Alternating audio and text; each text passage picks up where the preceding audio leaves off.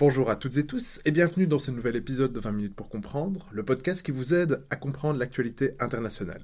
J'ai aujourd'hui le plaisir de recevoir Laurent Delcourt. Bonjour. Bonjour. Vous êtes sociologue, historien, chargé d'études au Centre Tricontinental et aussi le directeur du nouveau numéro de Alternative Sud, un système alimentaire à transformer. Et je vous reçois aujourd'hui pour parler de la faim dans le monde. Eh bien, merci pour l'invitation. Merci à vous. Dans un tout premier temps, est-ce qu'on pourrait avoir, est-ce que vous pourriez nous proposer un aperçu géographique de l'insécurité alimentaire dans le monde? Euh, Oui, alors vous savez, depuis, euh, depuis 2015, c'est-à-dire euh, l'année de l'adoption des objectifs, des objectifs de développement durable, dont l'une des, priorités était l'élimination de la faim dans, dans, le monde, en fait, la, la faim dans le monde n'a cessé depuis 2015 euh, d'augmenter.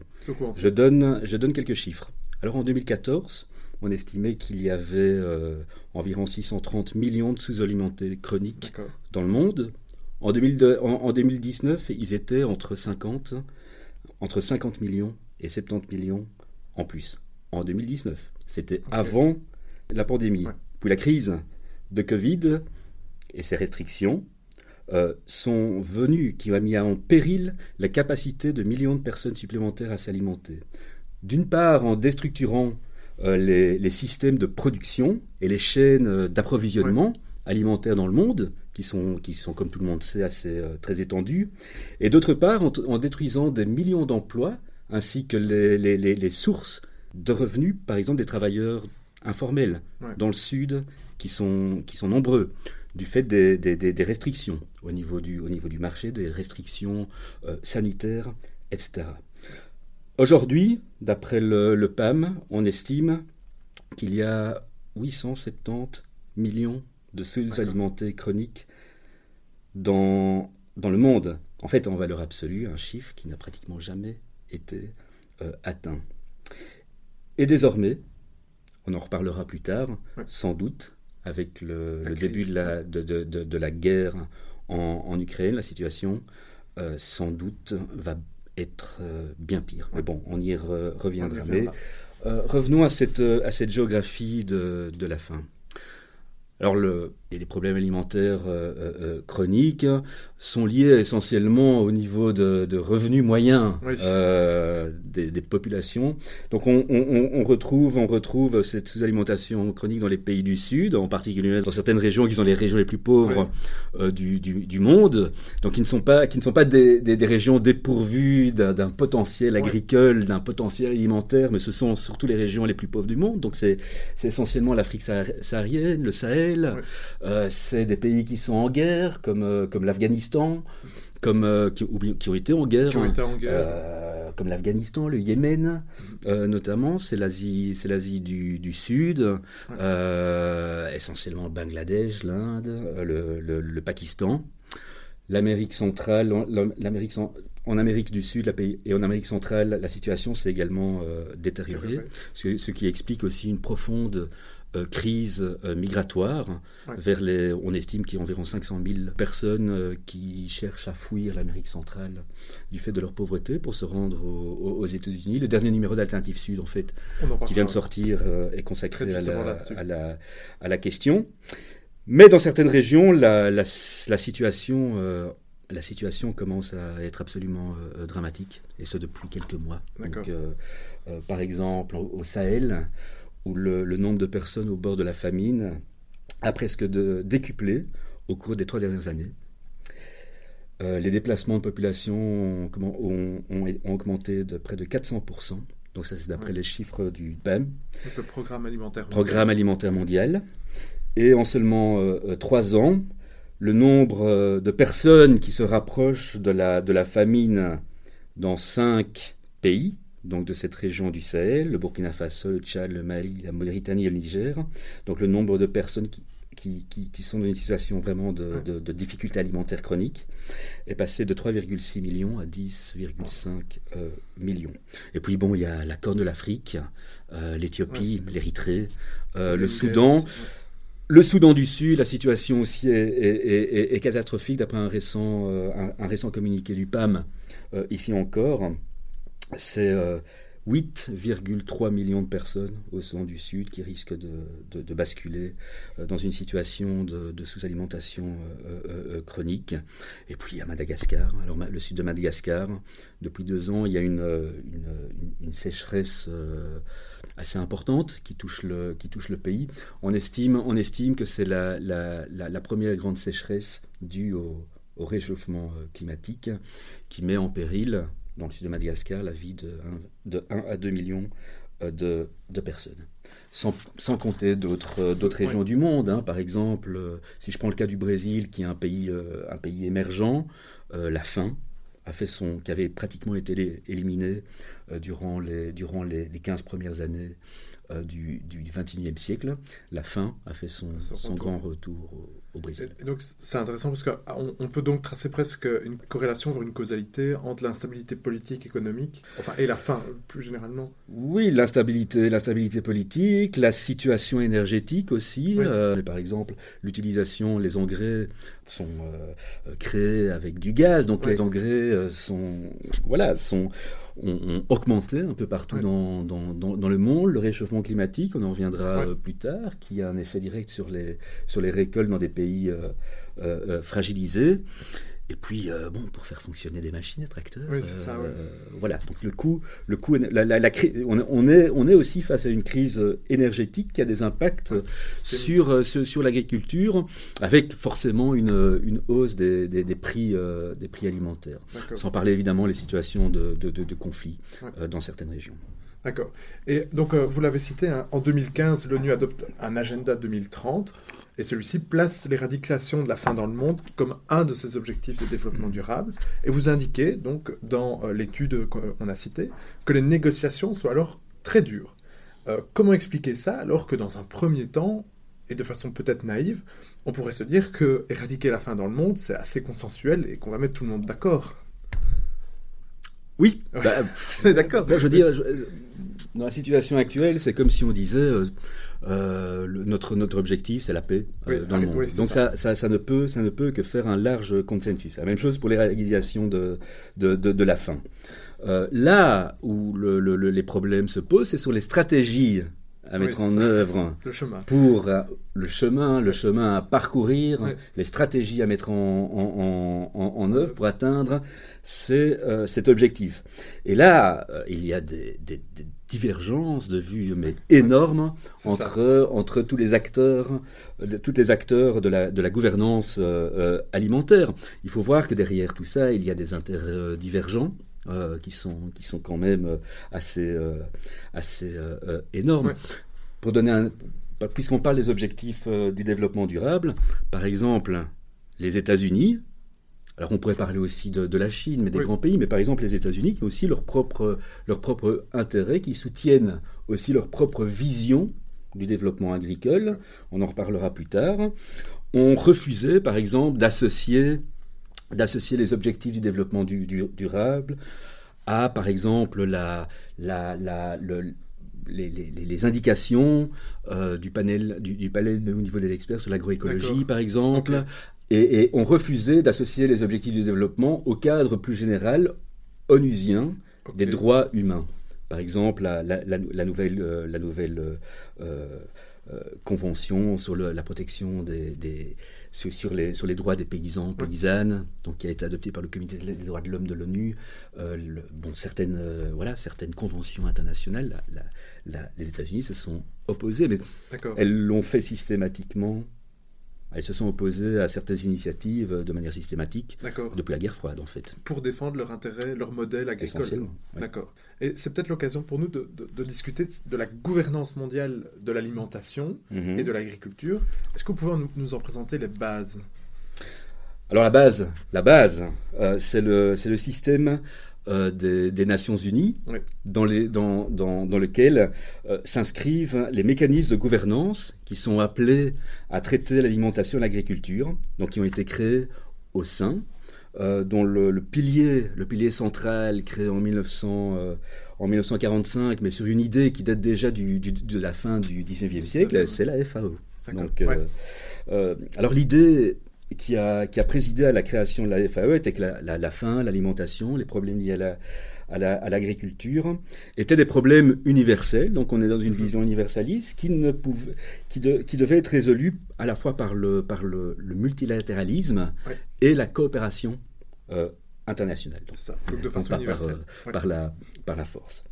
Donc c'était une vision qui était, qui, était d'une certaine manière conforme hein, aux principes euh, fondateurs, euh, aux valeurs qui ont conduit à l'organisation l'organisation des, des, Nations Unies et qui ont été systématiquement euh, rappelées par les, les, différents, les différents sommets de la FAO qui ont été réalisés euh, depuis. Donc c'est ces principes, ces principes de base, solidarité, donc dans la lutte contre la faim, euh, euh, coopération internationale et soutien au, au, au, multi, au multilatéralisme.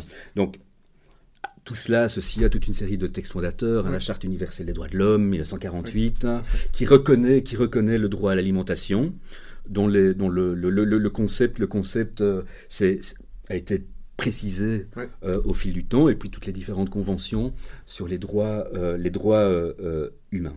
Mais comme je le disais tout à l'heure, les Nations Unies sont aussi un, sont aussi un lieu où s'affrontent des intérêts, des intérêts, des intérêts euh, euh, fortement, euh, fortement divergents. Pour reprendre l'exemple des États-Unis que je connais plus, maintenant on peut parler aussi de, de, de, la Chine. Hein. Enfin, je suis, j'en suis pas capable puisque je suis pas spécialiste de la Chine, mais depuis la guerre froide, il y a toujours une méfiance. Alors vis-à-vis de la de la FAO. Euh, et vis-à-vis de, sa, de sa politique, vis-à-vis de, de, sa stratégie. Alors il faut voir que euh, la FAO est basée sur le multilatéralisme. Donc, au sein des institutions de, de l'ONU, un pays égale une voix. Donc il y a toujours une méfiance. Depuis, depuis, la, depuis la guerre froide et encore, euh, encore actuellement. Euh, les États-Unis ont, estimé souvent que ces institutions internationales, donc il n'y a pas que la, FAO, hein, euh, étaient, sous influence d'abord influence euh, des, des, pays qui soutenaient le pacte de Varsovie, et puis influence vis-à-vis des pays du, des pays du Sud. D'accord. étant, donné, étant donné que la, au sein, de, des les États-Unis disposent de la, même voix, par exemple, que le, que le, Burkina Faso. Euh, donc il y a toujours une, une, une, méfiance. Et donc, euh, il y a eu une tentative euh, d'affaiblir ces organisations multilatérales, multilatérales des États-Unis pour la guerre froide de plusieurs, de plusieurs manières. Alors, en réduisant les, les financements accordés par les, par les États-Unis euh, euh, à cette institution internationale. Qui ont une dette phénoménale à l'ONU, les États-Unis. Ils ont une dette vis-à-vis de l'ONU qui est. Oui, mais par contre, par contre, euh, ils, financent largement d'autres d'autres institutions liées, liées à l'ONU, comme le, comme le programme alimentaire mondial, qui est nettement plus aligné. donc on est ici, on est dans l'aide d'urgence, qui, qui, est nettement plus aligné sur sur leur, leur, leur intérêt. Donc les, États-Unis ont passé leur temps à soutenir euh, d'autres euh, organismes, sortes d'organismes alternatifs.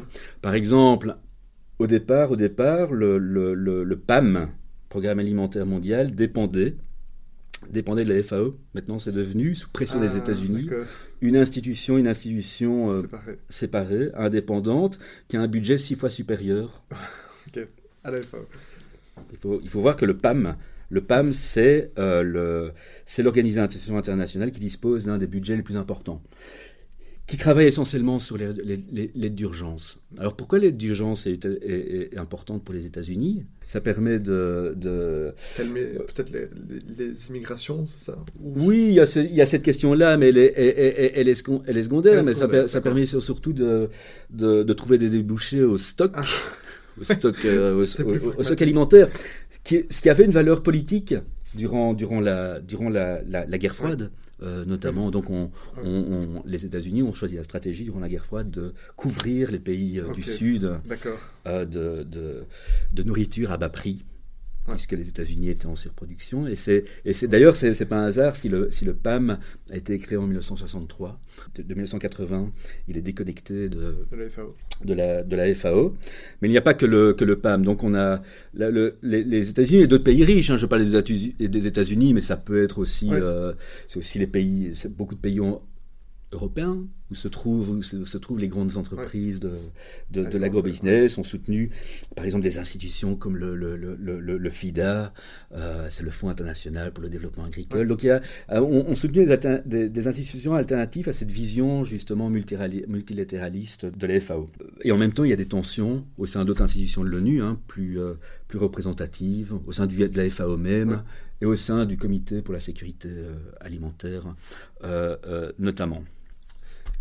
Et donc, vous avez parlé, donc, euh, malgré, on peut dire, la, prudence ou la frilosité qu'ont les États-Unis à l'égard de la FAO, celle-ci a reçu en 2020 le prix Nobel de la paix. Et ça a été l'occasion, donc, de peut-être médiatiser un sujet qu'il est peu. Pourquoi, selon vous, est-ce qu'on parle si peu de la faim dans le monde? Et pourquoi est-ce qu'il a donc fallu attendre 2020 pour que la FAO reçoive ce prix Nobel de la paix?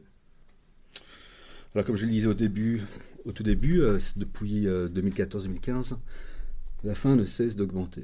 Alors d'une part, d'une part, on, adopte les objectifs du développement durable, où on prévoit d'ici 2030 d'éliminer la faim, mais en fait, euh, elle ne fait qu'augmenter. Donc il y avait sans doute une, voilà, une volonté, une volonté de remettre ce dossier, remettre ce dossier, cette question sur le métier, euh, sur, la, sur, le, sur le métier de, des cénacles internationaux. Euh, mais la crise de Covid est passée par là. La crise de Covid est passée par là, et finalement, cette question est devenue, euh, dans les débats, euh, complètement, complètement euh, secondaire, même si euh, les, les, institutions internationales insistaient sur l'impact, les conséquences gravissimes de la crise alimentaire, de la, de la crise, de la crise sanitaire, sur la situation, la situation alimentaire. Du fait, voilà, du fait de la, de la désorganisation des chaînes de production, des chaînes d'approvisionnement, du fait de la, de la diminution des revenus dans, dans, dans, dans, de nombreux pays du Sud.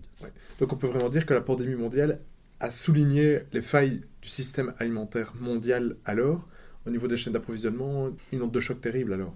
Alors ça a été une onde de, de, choc terrible, mais qu'on avait déjà... Euh, on a déjà assisté à, une crise alimentaire en, en 2000, 2008 avec une augmentation essentiellement liée à la hausse des prix. Crise alimentaire qui a, euh, qui a provoqué euh, des, des, émeutes de la faim, notamment dans une, dans une quarantaine de pays. Qu'est-ce qui se passe? Quel est finalement le problème principal euh, au cœur du système alimentaire mondialisé? C'est qu'on a dit depuis les années 60 donc je parlais justement de, de l'importance pour certains pays dans la guerre froide de la, voilà, des aides alimentaires. Depuis les années, depuis les années 60, euh, on a, euh, d'une certaine manière, poussé la plupart des pays à renoncer à leur, euh, à leur agriculture et plutôt à miser sur des importations alimentaires bon marché. Depuis, euh, depuis la Seconde Guerre mondiale, depuis les années 30, euh, les États-Unis sont en situation de surproduction. C'est la même chose pour les, pour les Européens. C'est pas un mmh. hasard si on retrouve des pollueurs européens euh, en, République démocratique du, du, du, Congo. Donc on est en situation de, de, de, surproduction, il faut bien écouler cette, cette surproduction. Donc il y a une tendance, une tendance à pousser vers cette... au nom de principes qu'on va appeler aussi euh, néolibéraux, euh, par exemple l'ouverture des marchés, euh, etc. Donc, d'où les accords de libre-échange. Donc, pour ouvrir les marchés. Et d'ailleurs, il y a une, phrase qui est significative, qui a été prononcée par, au début des années 80 par le ministre de l'Agriculture la, de, de, de, Ronald Reagan qui était un des, voilà, une des figures justement de le, du, du, du libre-échange, la liberté totale euh, des investissements, etc. À l'époque, il dit euh, euh, l'idée que les pays en développement devraient se nourrir eux-mêmes est un anachronisme. Donc on est au début des années 80. Ils pourraient nettement mieux assurer leur sécurité alimentaire en, en comptant sur les produits US disponibles à moindre coût. Qu'est-ce qui s'est passé? Alors à ce moment-là, à ce moment-là, il faut compter que les, les, pays, la plupart des pays du, du Sud étaient fortement endettés donc il y a une crise, une crise de la, de, de, la dette. donc on va, on va les obliger à restructurer le, le la, la, dette, d'adopter des réformes de marché, ce qu'on a appelé les ajustements structurels. Donc les, pays du Sud ont ouvert le leur, leur, marché, on leur, a dit, on leur a dit ne financez surtout plus votre agriculture. Résultat des courses, les nombres de pays qui étaient, qui étaient des, des, des exportateurs nets de produits alimentaires sont devenus des importateurs, des importateurs nets. Euh, on leur a dit de se spécialiser et donc, beaucoup de pays sont devenus euh, insuffisants euh, sur le plan alimentaire et dépendants donc des importations pour nourrir leur population. Sans compter que la facture alimentaire de ces pays a fortement augmenté. Donc, on a des pays pauvres, très endettés. Et là, je, je, vais, je vais, citer peut-être un, un, chiffre. Donc, les pays les moins avancés étaient exportateurs nets de produits agricoles dans les années 1960 et sont maintenant devenus donc des, importateurs nets. Et entre 2000, entre 2000 et 2015, ils ont vu leur facteur alimentaire augmenter de 2,5 milliards de dollars US euh, à 33 milliards ah oui. de, euh, de dollars. Alors qu'est-ce qui se passe dans ces conditions? Donc vous on, vous a interdit de financer votre agriculture. Donc vous interdisez, vous interdisez euh, une population active qui est majoritairement actifs justement dans le secteur agricole à vivre de leur production, même si vous, vous, les encouragez à, leur spécialisation, vous augmentez euh, la, facture, euh, la facture alimentaire et vous rendez ces pays complètement dépendants des importations. Si les prix des produits alimentaires au niveau international explosent, c'est la catastrophe. C'est ce qu'a montré la, la crise alimentaire de 2008. Donc on, est on en est là. Euh, le problème, c'est la dépendance, la relocalisation de la, de la production, on peut parler aussi de souveraineté alimentaire, sont devenus actuellement, pour ces pays, mais aussi pour nous, des, des enjeux Pour lutter contre la faim dans le monde, d'aucuns soulignent une tension entre donc euh, la sécurité alimentaire, peut-être même la souveraineté alimentaire, mhm. et la lutte contre le réchauffement climatique. selon vous, qu'en est-il? Alors la lutte, il y, a, très peu, oui, il y a des, il y a des tensions, mais, mais, finalement il y a un, consensus sur leur liaison.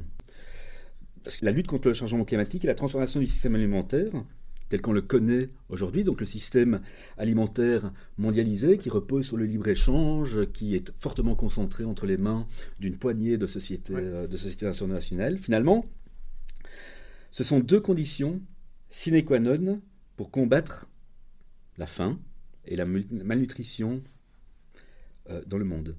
Si l'on ne résout pas le problème du changement climatique, si l'on ne résout pas euh, la question d'une réforme en profondeur du système alimentaire, euh, il est impossible de combattre la, malnutrition et la faim. Et c'est pas en augmentant la production qu'on va, va, y arriver. Alors, tous, pourquoi? Alors parce que le réchauffement climatique affecte la, production agricole des pays euh, euh, du Sud au point de menacer dans certains de, menacer d'insécurité alimentaire et même de graves crises alimentaires entre d'après le GIEC entre entre 8 millions et 80 millions de personnes. Dans, ces, dans ces, pays c'est déjà le cas. C'est déjà, déjà, le cas à, Madagascar donc qualifié de première famine liée au réchauffement euh, au réchauffement climatique. Et d'autre part parce que le, le système alimentaire actuel donc mondialisé, qui repose justement sur l'énergie, euh, l'énergie, sur le pétrole et sur le gaz, euh, est un des principaux émetteurs de gaz à effet de serre. Donc c'est plus ou moins 33%, c'est un tiers, un tiers des rejets, euh, des, des, des, rejets sont liés au, au, modèle de développement agricole, d'où la nécessité de réformer en, mais véritablement en profondeur le système, euh, le système alimentaire, le système de production euh, euh, également. Donc on, voit bien finalement que l'un et l'autre sont, sont, sont liés. Mais là encore, comme, comme j'en parlais au début, il n'y a pas de, il n'y a pas vraiment de consensus sur les stratégies à suivre. Par exemple, la plupart des grands acteurs internationaux de l'agrobusiness, liés notamment aux grands pays exportateurs, les États-Unis, ou bien les pays qui, abritent les grandes, ces grandes entreprises, ces grandes sociétés, misent essentiellement sur l'accroissement de la, de, de, de la production, donc sur l'augmentation des, des, quantités, grâce notamment à de supposées euh, nouvelles technologies qui vont résoudre, en fait, qui vont résoudre cette quadrature du cercle. Hum.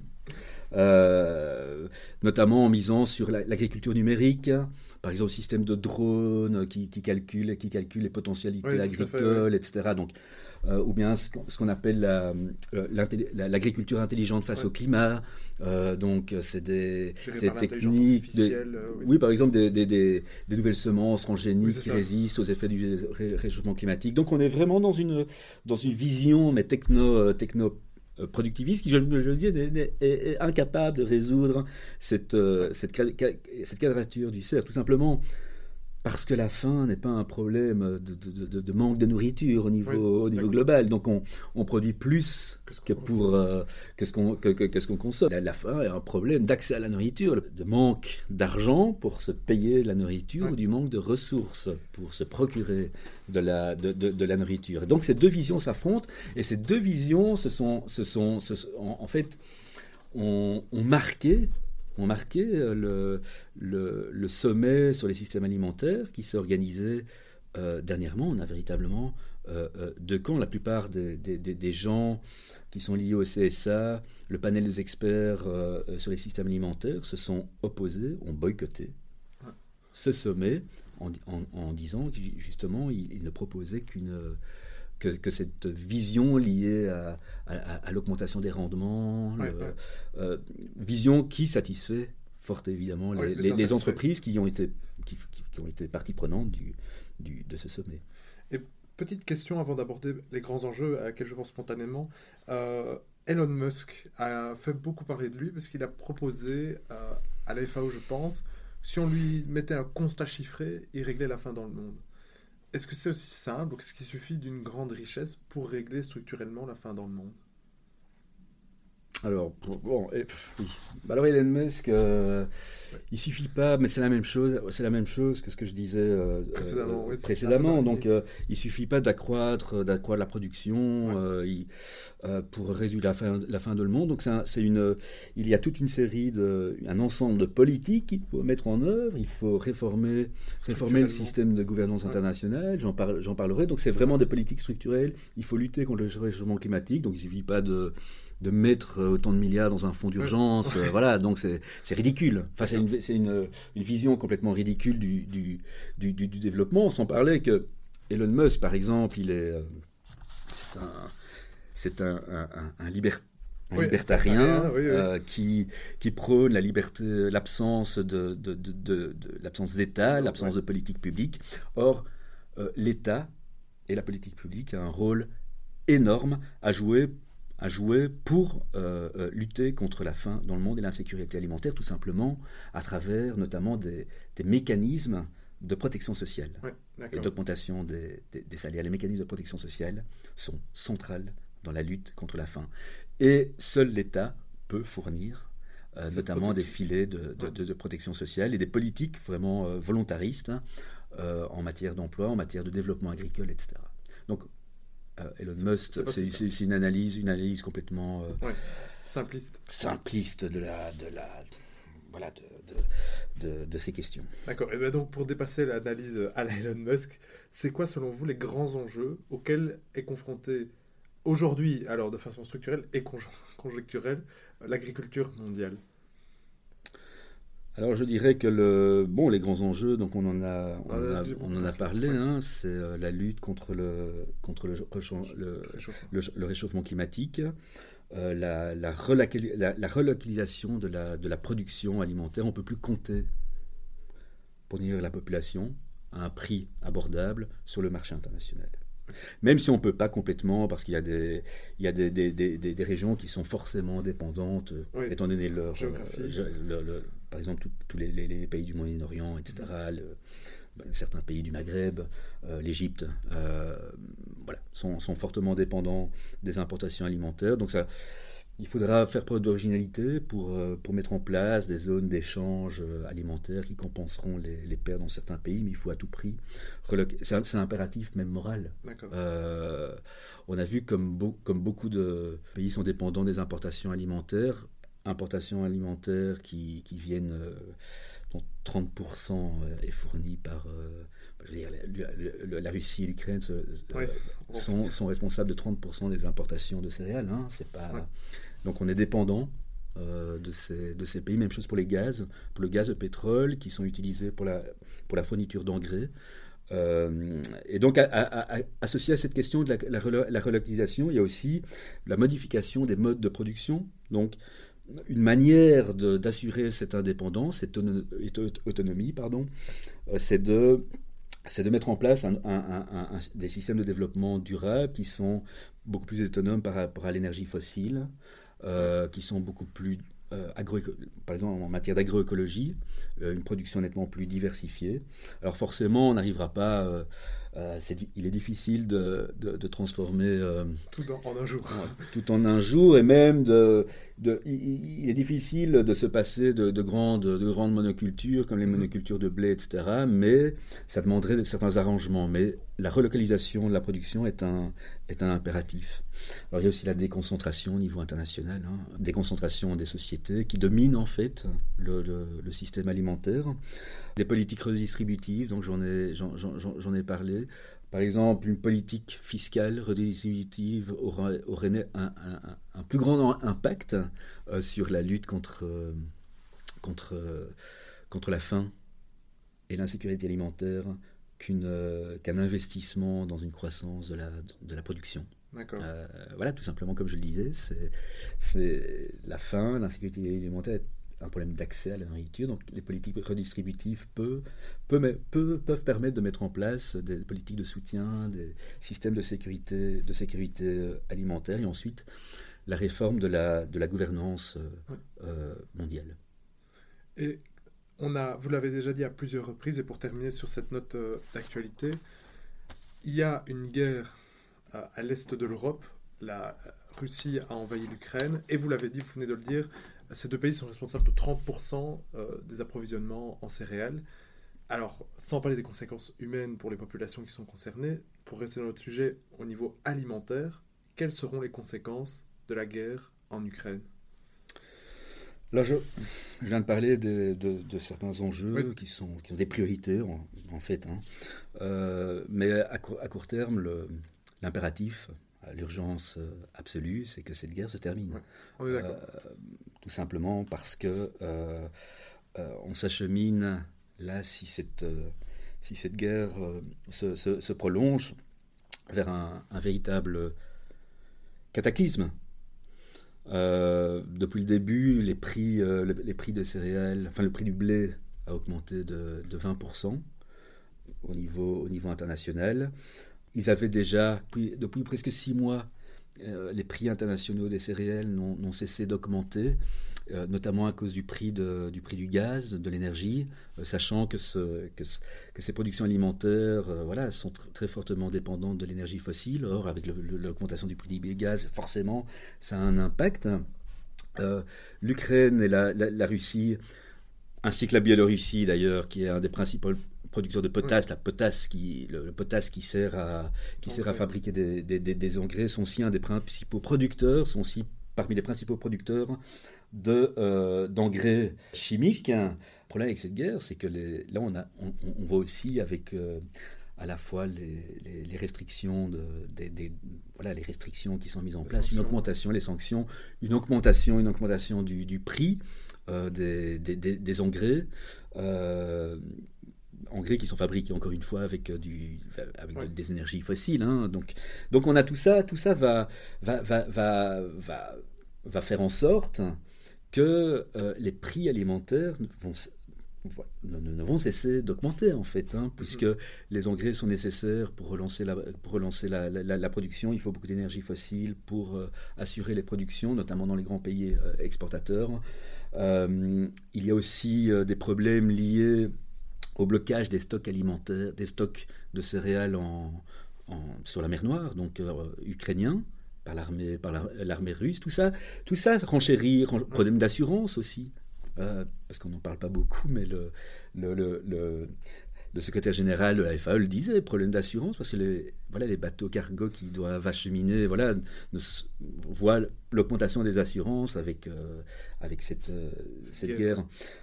Sachant que euh, des pays, essentiellement les pays du Maghreb, l'Égypte aussi, sont, sont, sont dépendants à pratiquement à 70% du blé russe et ukrainien, donc ça risque de provoquer des, des, catastrophes, ainsi que pour les... Des émeutes de la faim, peut-être? Des émeutes de la faim, comme on a...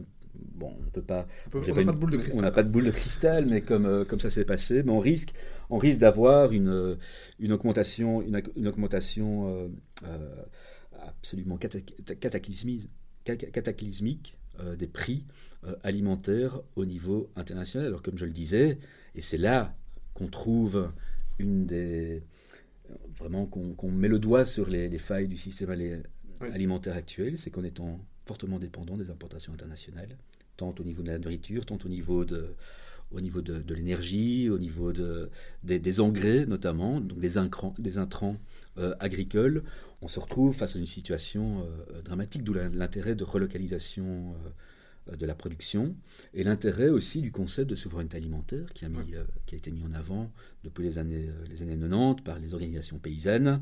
Donc c'est plus, on, va dire, c'est plus un concept idéaliste. Donc il faut absolument, absolument opérationnaliser ce, concept. Bah, mille merci Laurent Delcourt. Grâce à vous, on aura vu à quel point parler de la faim, c'est aussi parler mm. du climat, des rapports de force, des organisations internationales et des relations internationales. Mille merci pour votre temps, c'était passionnant. Mm. Et on recommande donc les auditeurs la lecture de ce livre publié donc par le CETRI sous votre direction. C'est moi qui vous remercie.